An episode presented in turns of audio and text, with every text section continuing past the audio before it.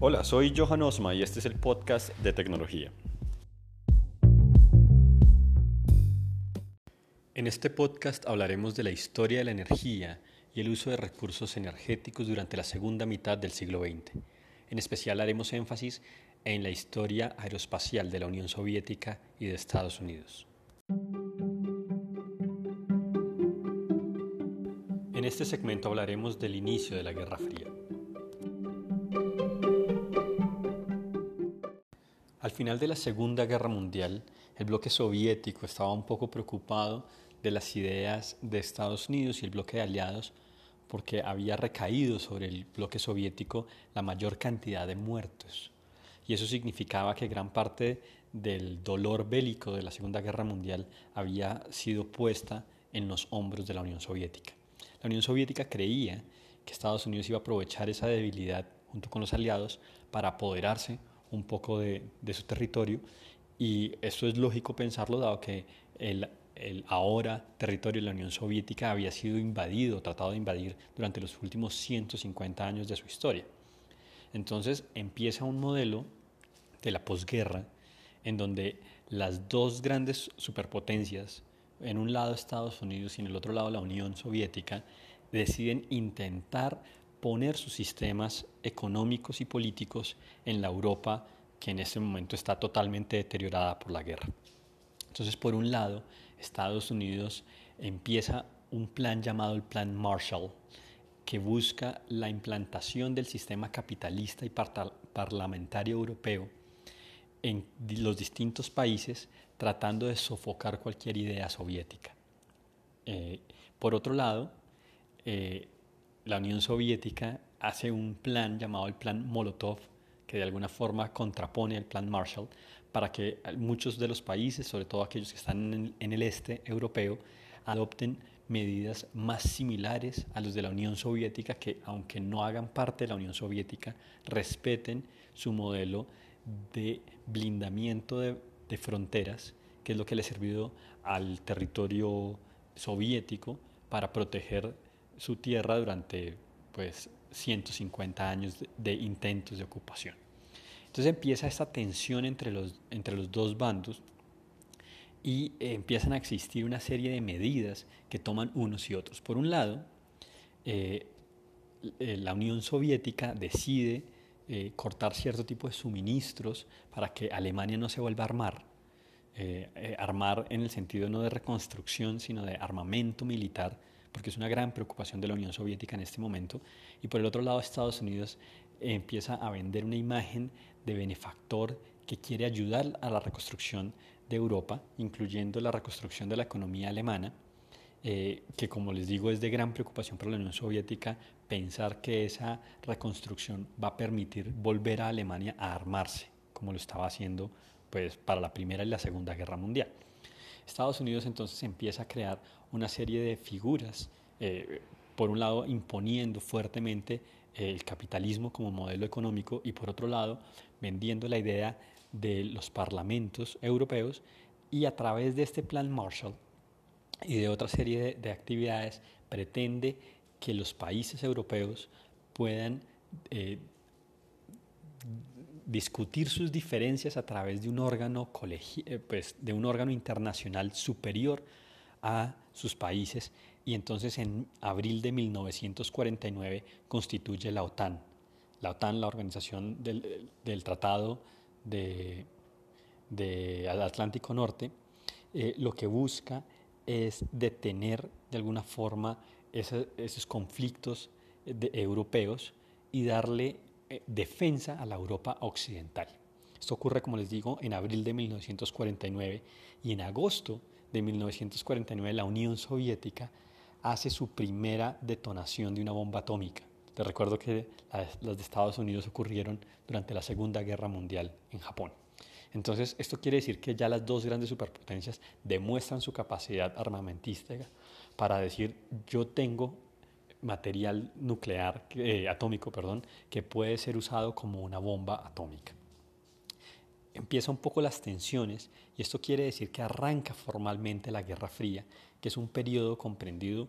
desde después de la Segunda Guerra Mundial más o menos en el año 45, 47, hasta la caída de la Unión Soviética, más o menos, eh, a pesar de que han habido varios hechos, aproximadamente en 1991 se da final, final a la Guerra Fría, que es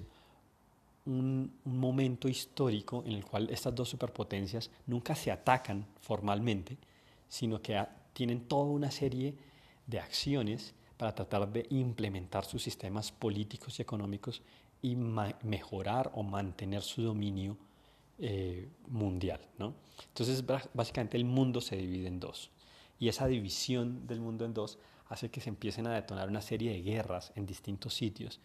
Eh, principalmente arrancan en Asia, eh, una guerra civil en Asia que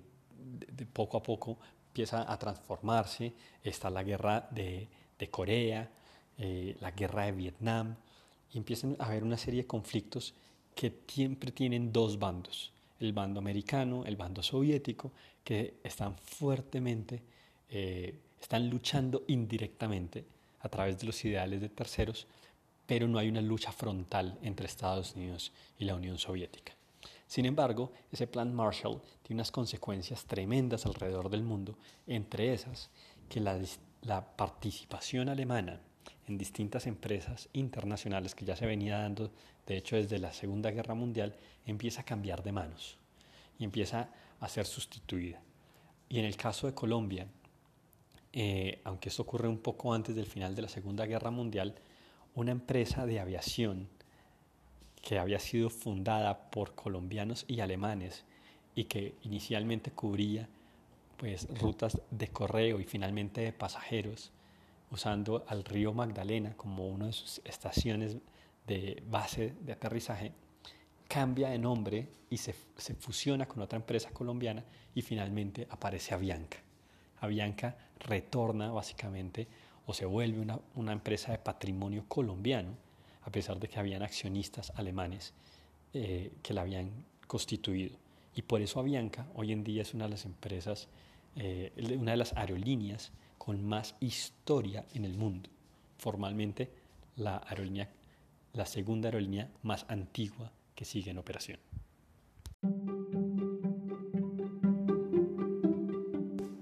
En este segmento hablaremos de la conquista del aeroespacio. Dentro del periodo de la Guerra Fría hubo algo denominado la carrera espacial, que se puede determinar como un periodo entre 1957 y 1975, en que las dos superpotencias deciden lanzarse al espacio, a conquistar el espacio y demostrar su poderío energético y aeroespacial a través del uso coordinado de, de altas energías eh, que pues, se pueden observar claramente en los cohetes de propulsión. Entonces, resulta que durante la Segunda Guerra Mundial, los alemanes, la Alemania nazi, desarrolla una serie de misiles con los que impactan a Londres y esos científicos eh, e ingenieros alemanes después de la Segunda Guerra Mundial son repartidos entre la Unión Soviética y Estados Unidos. Y cada uno de esos dos bandos empieza su desarrollo aeroespacial como una muestra de posicionamiento en ese conflicto de, digamos, de alguna forma no declarado entre la Unión Soviética y Estados Unidos porque, como les digo, no hay enfrentamientos directos. A, pesar de eso, es la Unión Soviética la que arranca fuertemente y en 1957 los soviéticos lanzan Sputnik. Sputnik es el primer artefacto, o sea, el primer satélite artificial diseñado y creado por el hombre que logra con éxito ponerse en el espacio y empieza a orbitar al planeta. Eso ocurre pues, en el año 1957 y unos meses después, en noviembre de ese mismo año para ser preciso, mandan al Sputnik 2. Y el Sputnik 2 es muy famoso porque lleva carga por primera vez a un ser vivo. Y ese ser vivo no es otra que Laika, la perrita más famosa de la carrera aeroespacial, que muere unas horas después en el espacio. Digamos, la misión no estaba diseñada para ir y volver eh, con, con Laika viva, simplemente llevarla y probar qué le pasaba a un ser vivo en el espacio, pero se convierte en un hito tremendo en la historia aeroespacial. Tanto así que, imagínense, dos grandes hitos aeroespaciales en el mismo año por la Unión Soviética, Sputnik 1, el primer satélite artificial, y Sputnik 2, que ya lleva el primer ser vivo al espacio, y todo ocurre en 1957. Por eso, unos meses después, aparece John F. Kennedy anunciando que Estados Unidos va a llevar y va a traer de vuelta de forma segura a un ser humano hasta la luna. Ahora, la razón por la cual John F. Kennedy hace esa, esa promesa es porque mientras que la conquista del espacio estaba tan solo 100 kilómetros de altura, que es la barrera espacial, la distancia a la luna es enorme comparado con eso. Entonces, prometer algo tan lejano significaba que no importaba la ventaja rusa que hubiese ya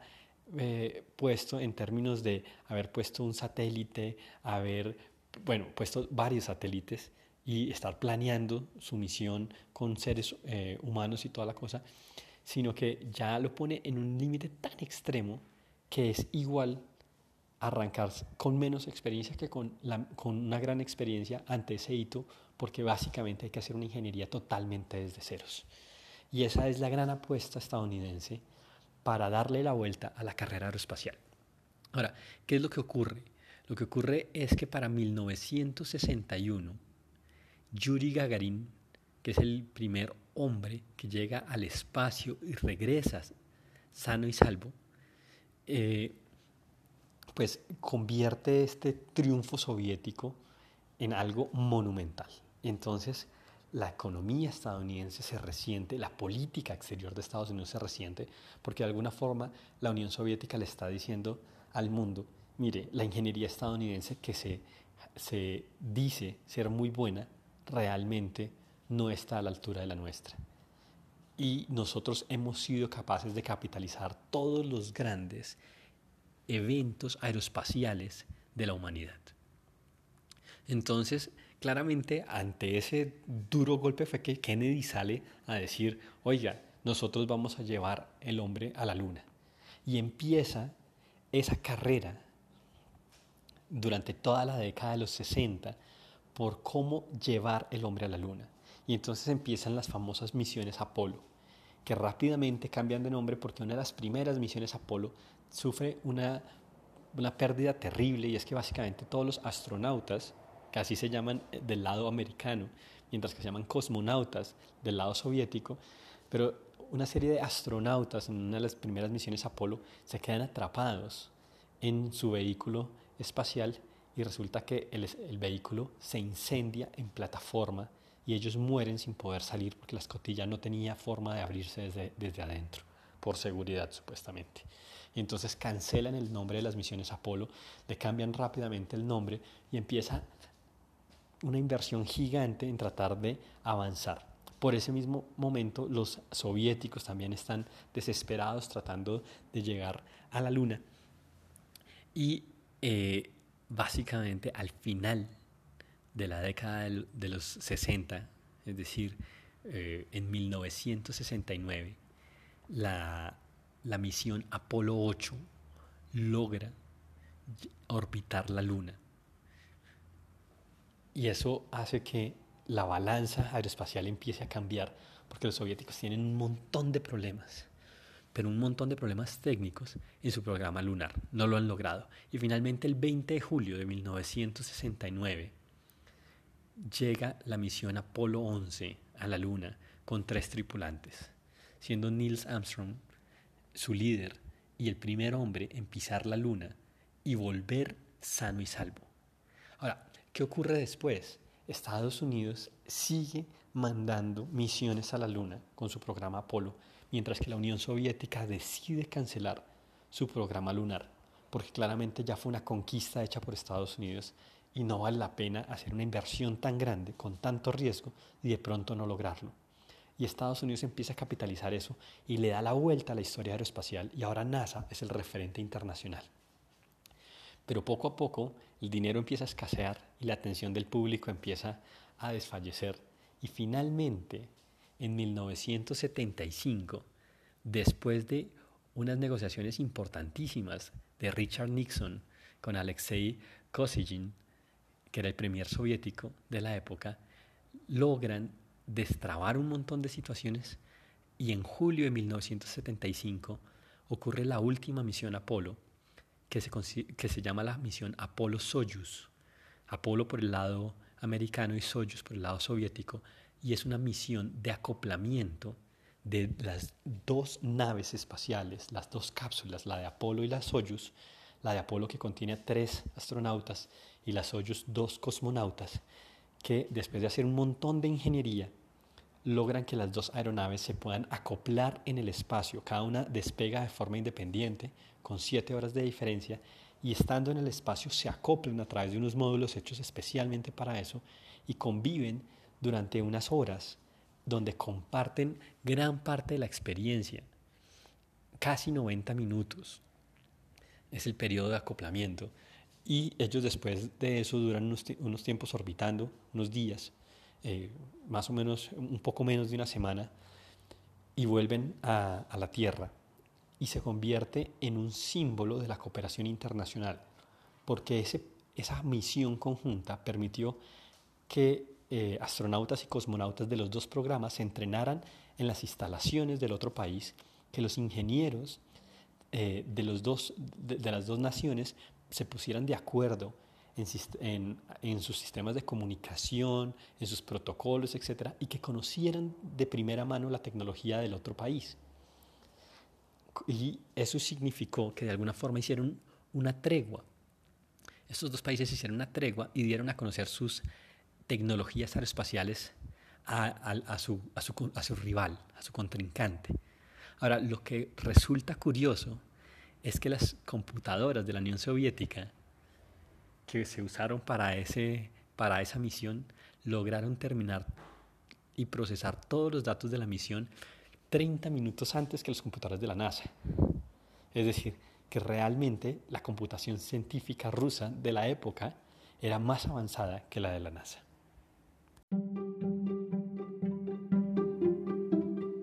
En este segmento hablaremos del final de la Guerra Fría y la nueva constitución de los Estados europeos.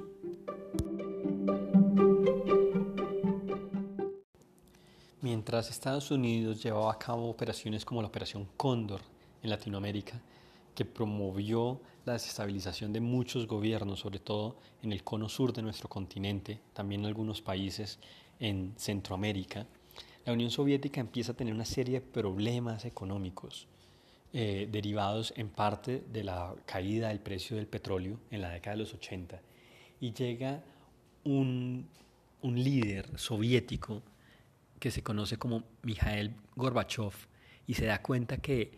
es supremamente difícil la situación económica de la Unión Soviética porque se está gastando el 25% de su Producto Interno Bruto en armamento.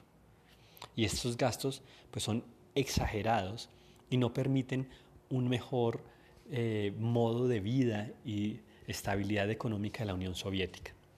Entonces empieza a, a, hacer inicialmente unos cambios más cosméticos que otra cosa y finalmente se da cuenta que no son suficientes, que tiene que ser una reforma de fondo,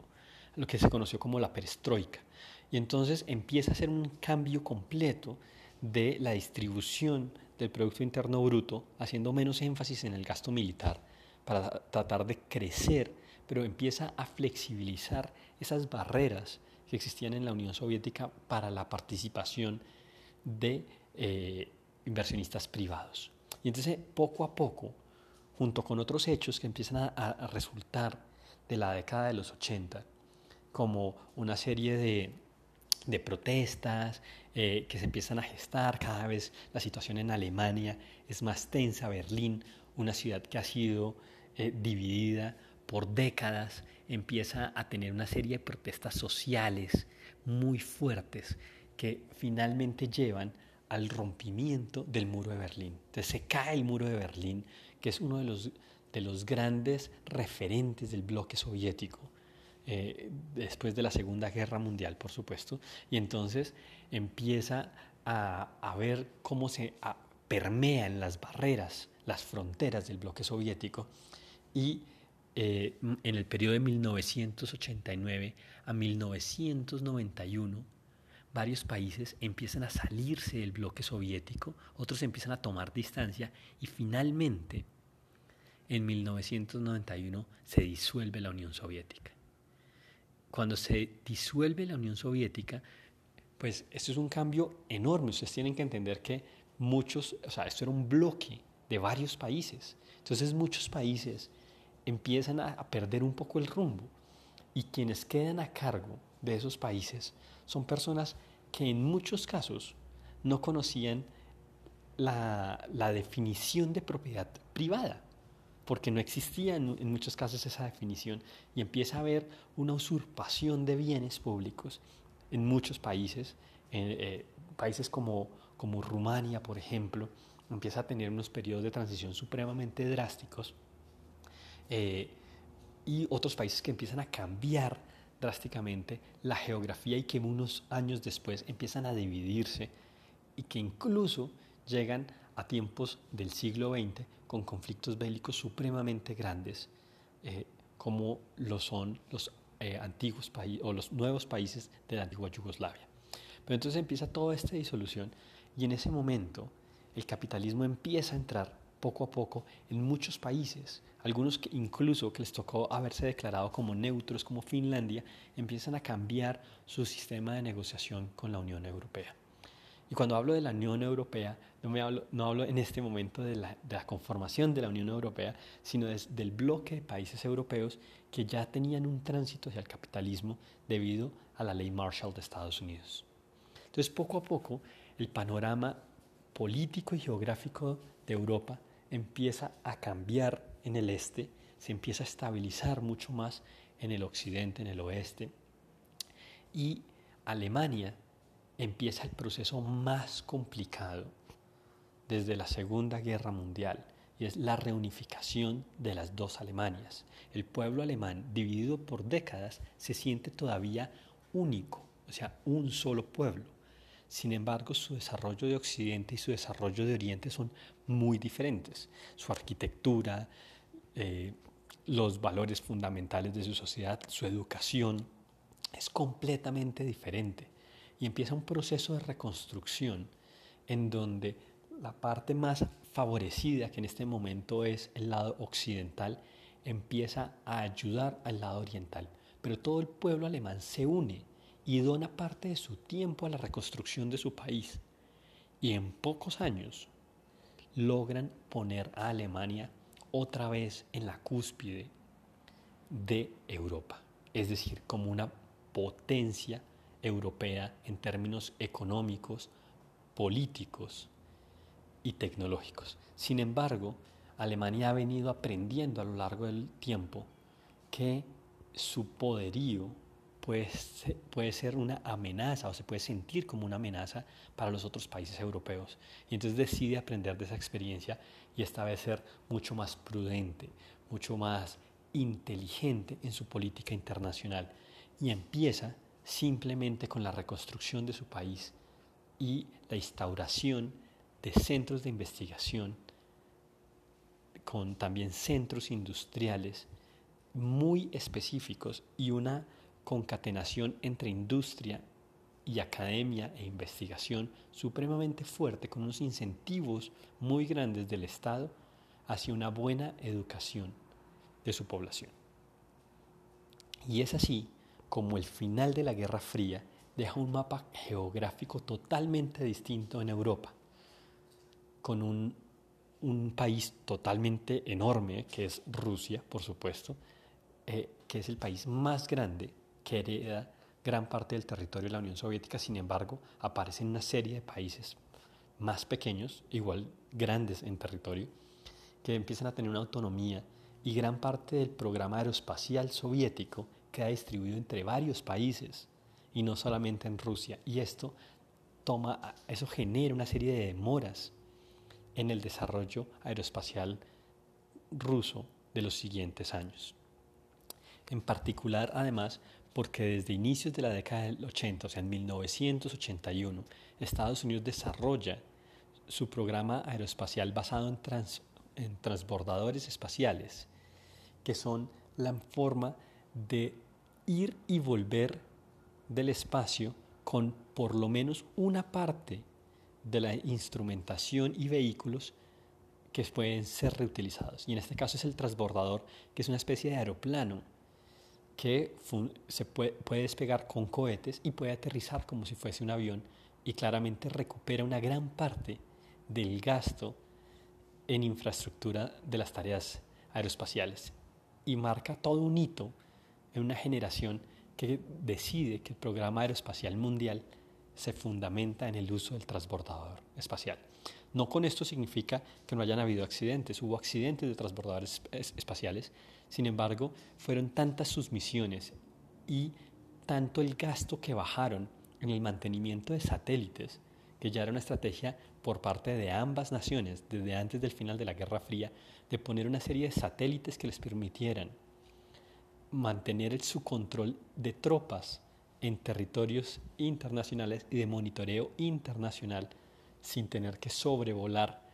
eh, más eh, en la atmósfera, sino obviamente desde el espacio poder ver y monitorear a sus contrincantes. Entonces, los transbordadores espaciales permiten hacer un mantenimiento rápido y mucho más económico de los satélites, que se vuelven un pilar fundamental en la política económica estadounidense de las siguientes décadas, que lo veremos en otro podcast cuando hablemos del GPS. Así entonces termina el siglo XX con una Europa totalmente diferente a la de inicio del siglo XX. Y así finalizamos este podcast. Soy Johan Osma y gracias por escucharnos.